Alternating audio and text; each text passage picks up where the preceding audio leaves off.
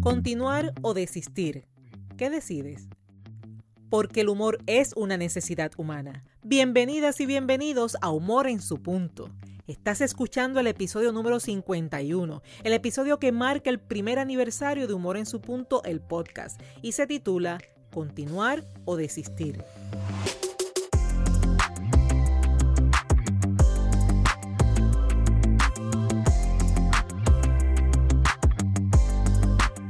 ¿Qué es Humor en su punto el podcast? Es un espacio diseñado para recordarte que tienes la capacidad para desarrollar tu buen humor. Y es que todos, pero absolutamente todos, podemos desde imaginar hasta crear situaciones que nos permitan reír de forma genuina. Esta es una invitación para toda persona que desea trabajar en su desarrollo personal y profesional, que decide centrarse en las soluciones, que está interesado en desaprender, aprender y emprender, que está en busca de una transformación y que está dispuesto a trabajarla utilizando el humor como punto clave. Te habla Esther Quintero, doctora en psicología clínica, oradora transformacional centrada en el humor terapéutico y la feliz autora del libro Captura el Enfoque. Estoy más que agradecida por este primer año en el que Humor en su punto ha sido una alternativa camino a la transformación basada en el buen humor. Y si de buen humor se trata, así como celebramos el primer aniversario de Humor en su punto el podcast, celebramos que nos escuchan en Estados Unidos, España, México, Portugal, Argentina, Colombia, Panamá, República Dominicana y por supuesto mi Puerto Rico. Si es la primera vez que conectas conmigo, es importante que conozcas que como profesional en el área de la conducta humana, promuevo el humor como una alternativa efectiva científicamente evidenciada y cuyos beneficios aportan positivamente en tu sanación física, mental y emocional. Me satisface, es que me llena de alegría ayudar a las personas a encontrar su enfoque de vida y sobre todo, que gracias a ese enfoque encuentren en cada situación, sea grata o no, encuentren siempre una razón para sinceramente reír. Y hablando de situaciones, Existen ocasiones en las que tienes una enorme sonrisa, producto de una meta, de una idea, de un proyecto del que incluso ya has iniciado la acción. Y de repente, ¡pum!, cambias esa sonrisa por una cara dudosa y te cuestionas si continuar o desistir. En este episodio te estaré ayudando a identificar posibles causas que promueven la duda y por ende la lucha. Descubre el impacto de la razón difuminada, las presiones externas e internas, el señor desespero y el temor por los resultados. Considera las estrategias que aquí te presento, estrategias que te ayudarán a continuar hasta lograr los resultados deseados y volver a reír. Con ello en mente, ya tú sabes, a ti, a ti que estás interesado o interesada en desaprender, aprender y emprender, es ahora cuando con mente alerta y receptiva hablamos de continuar o desistir. Piensa en esos momentos en los que tienes o has tenido una meta trazada, un proyecto en mente, planes de estudio, cambios, en fin, cualquier situación que signifique para ti progreso. Puede pasar e incluso, quizás ya te haya pasado, que has iniciado los pasos necesarios y de repente comienza una especie de lucha entre el esfuerzo y el desánimo, entre las ganas y la frustración, entre los retos y la comodidad, entre tu confianza y tu duda, entre tu convicción y tu miedo. Y ahí, justo en la mitad del camino, te cuestionas si continuar o desistir. Y es así como la enorme sonrisa con la que trazaste el camino se transforma en una cara de duda y desánimo, sin contar que tu mente, en la intención de apoyarte, te presentará esas memorias de situaciones similares que comenzaron con una gran alegría y hoy se debaten entre la duda y el cansancio. ¿Qué te parece si comenzamos dando una mirada y un apretón a la razón de la lucha? Fíjate en lo siguiente. Cuando te encuentras en un lugar que no te motiva, pero del que recibes algún beneficio, la lucha entre dejarlo todo o continuar se explica por sí sola. Porque estás entre dejar lo que no te motiva versus continuar para recibir el beneficio. Sin embargo, Cuando te encuentres en una situación que sí te motiva, que la planificaste, que forma parte de tus expectativas y, por qué no, de tus ilusiones. La lucha por continuar o desistir lleva un signo de interrogación con sabor agridulce. Y quizás puedas preguntarte, si te interesa completar una meta, una acción que fue tu elección, ¿por qué se activa en ti esa lucha entre continuar o desistir? Como siempre, las razones pueden ser varias. Hoy te presento cuatro posibilidades para tu consideración.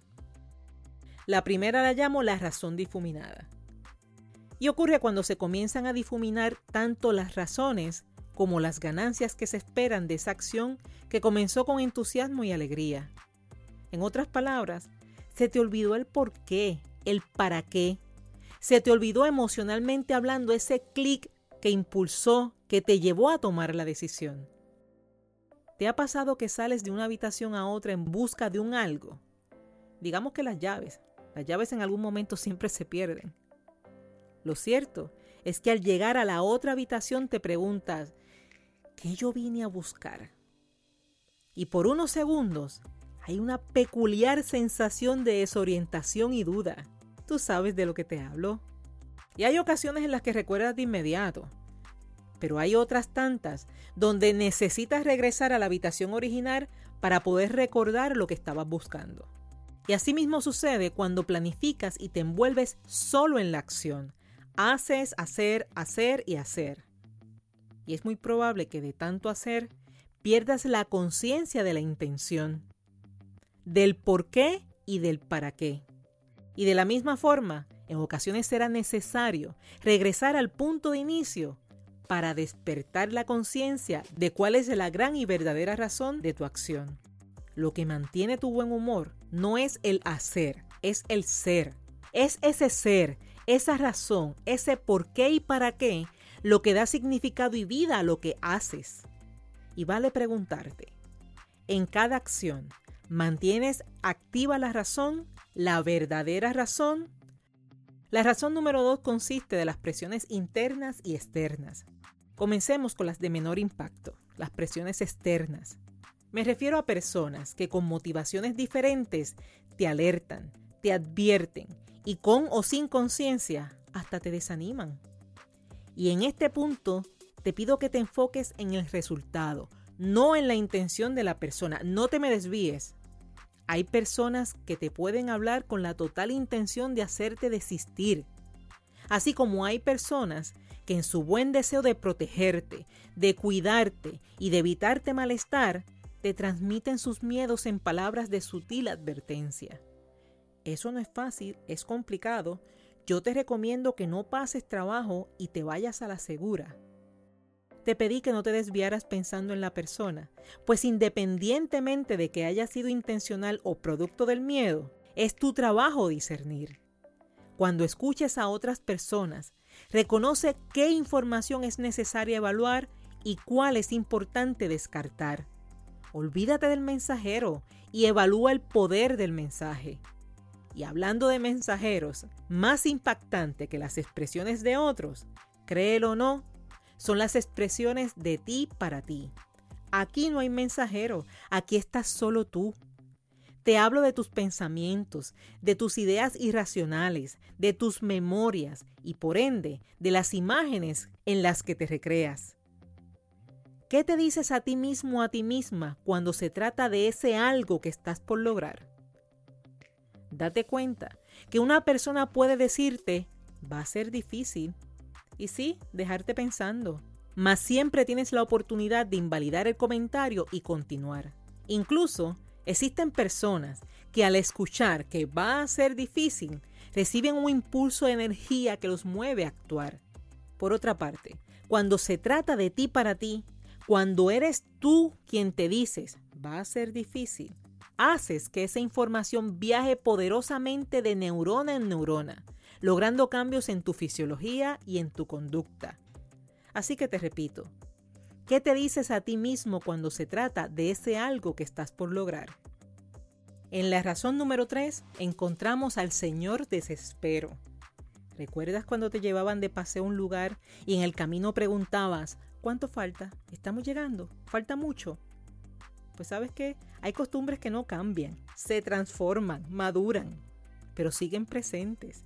Y quizás ahora no preguntes cuánto tiempo te toma viajar de un lugar a otro, pero cuando se trata de completar metas, proyectos e ideas, hay una vocecita que comienza a preguntarte, ¿cuánto falta? ¿Pa cuándo? Es lo que hacemos hasta en algo tan simple como leer un libro y comenzamos a revisar las páginas pendientes versus las páginas que ya son leídas. Cuando te presentan un video y le das un toque en la pantalla para ver de cuántos minutos estamos hablando. La diferencia es que en tus proyectos e ideas el tiempo no está marcado. No siempre tendrás la respuesta. Lo que sí te digo es que de niños, cuando el destino era bueno, estábamos listos desde la noche anterior. Amanecíamos con una sonrisa que nadie la borraba y con un entusiasmo maratónico. Sabías que el camino podía ser largo, pero la verdadera emoción y energía era llegar. ¿Sabes qué? Quédate con la segunda costumbre. Emocionate con el destino. No te agotes con el camino. Dicen que el que espera desespera. Yo creo que el que sabe lo que espera y su valor disfruta esperar. ¿Qué esperas tú? ¿Cuál es ese destino que con solo pensarlo te ríes contigo mismo o contigo misma? La razón número 4. El temor por el resultado. Ese temor puede ser tanto por lograrlo como por no lograrlo. Quien va tras una meta, una idea un proyecto puede experimentar temor de no obtener los resultados que desea, es decir, hacer y no tener la idea de abandonar el camino aparentemente facilita el resultado final, pues es más fácil pensar y decir, yo decidí no hacerlo, que decir, no lo logré. Por lo tanto, abandonar, desistir, se vuelve una alternativa de escape a la aparente experiencia negativa. Y digo aparente, porque es beneficioso tener en cuenta que aun cuando no se logra lo que se desea, siempre se obtiene aprendizaje y pueden existir nuevas oportunidades. Si este es tu caso, revisa la biografía de grandes figuras y emprendedores y notarás que fue necesario más de un intento para llegar a su destino. No fue fracaso, fue aprendizaje y manejo de la situación. Por otra parte, existen quienes sienten temor, pero por sí lograrlo.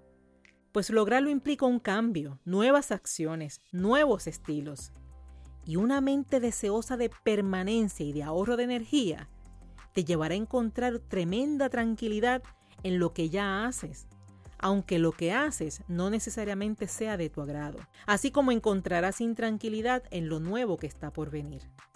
Si este es tu caso, visualiza, vive en tu mente la experiencia completa y anticipa mentalmente el cambio que buscas. Disfruta el camino, cada uno de sus pasos, de sus paradas, y anticipa con una sonrisa la llegada. Según es justo conocer las razones de la lucha entre continuar o desistir, te será mucho más útil conocer estrategias que te ayuden a continuar hasta lograrlo. Te invito a que consideres las siguientes recomendaciones. Número 1. Trabaja contigo primero antes de buscar vencer lo externo. Trabaja con tus ideas, con tus pensamientos, con tus hábitos, con tus patrones.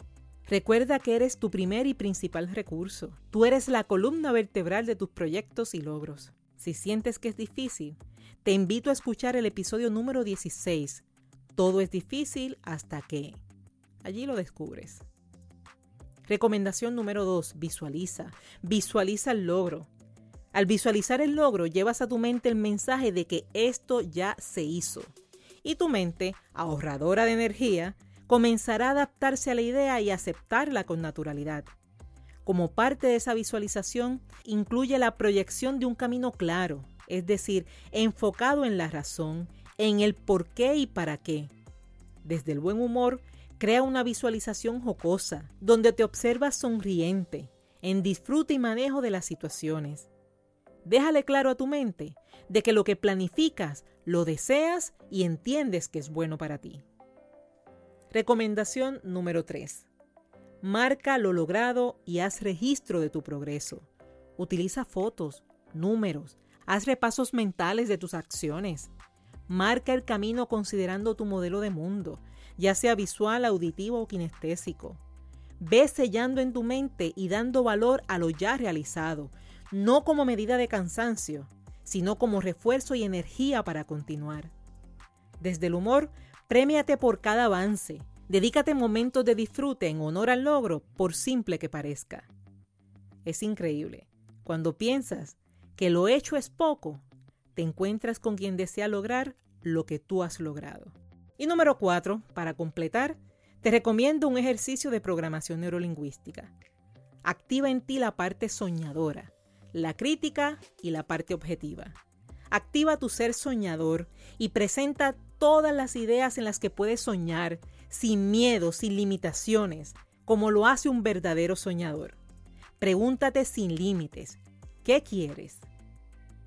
Luego, activa la parte crítica, esa parte de ti que se encarga de evaluar lo que puede pasar, los riesgos y las consecuencias. Pregúntate, ¿qué puede pasar cuando lo haga? Y finalmente, activa en ti la parte objetiva, con la intención de mediar y lograr el saludable y el real balance entre el soñador y el crítico.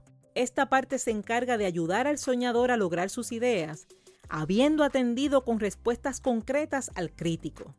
En otras palabras, hacer lo que quieres hacer, conociendo y atendiendo responsablemente todas las consecuencias.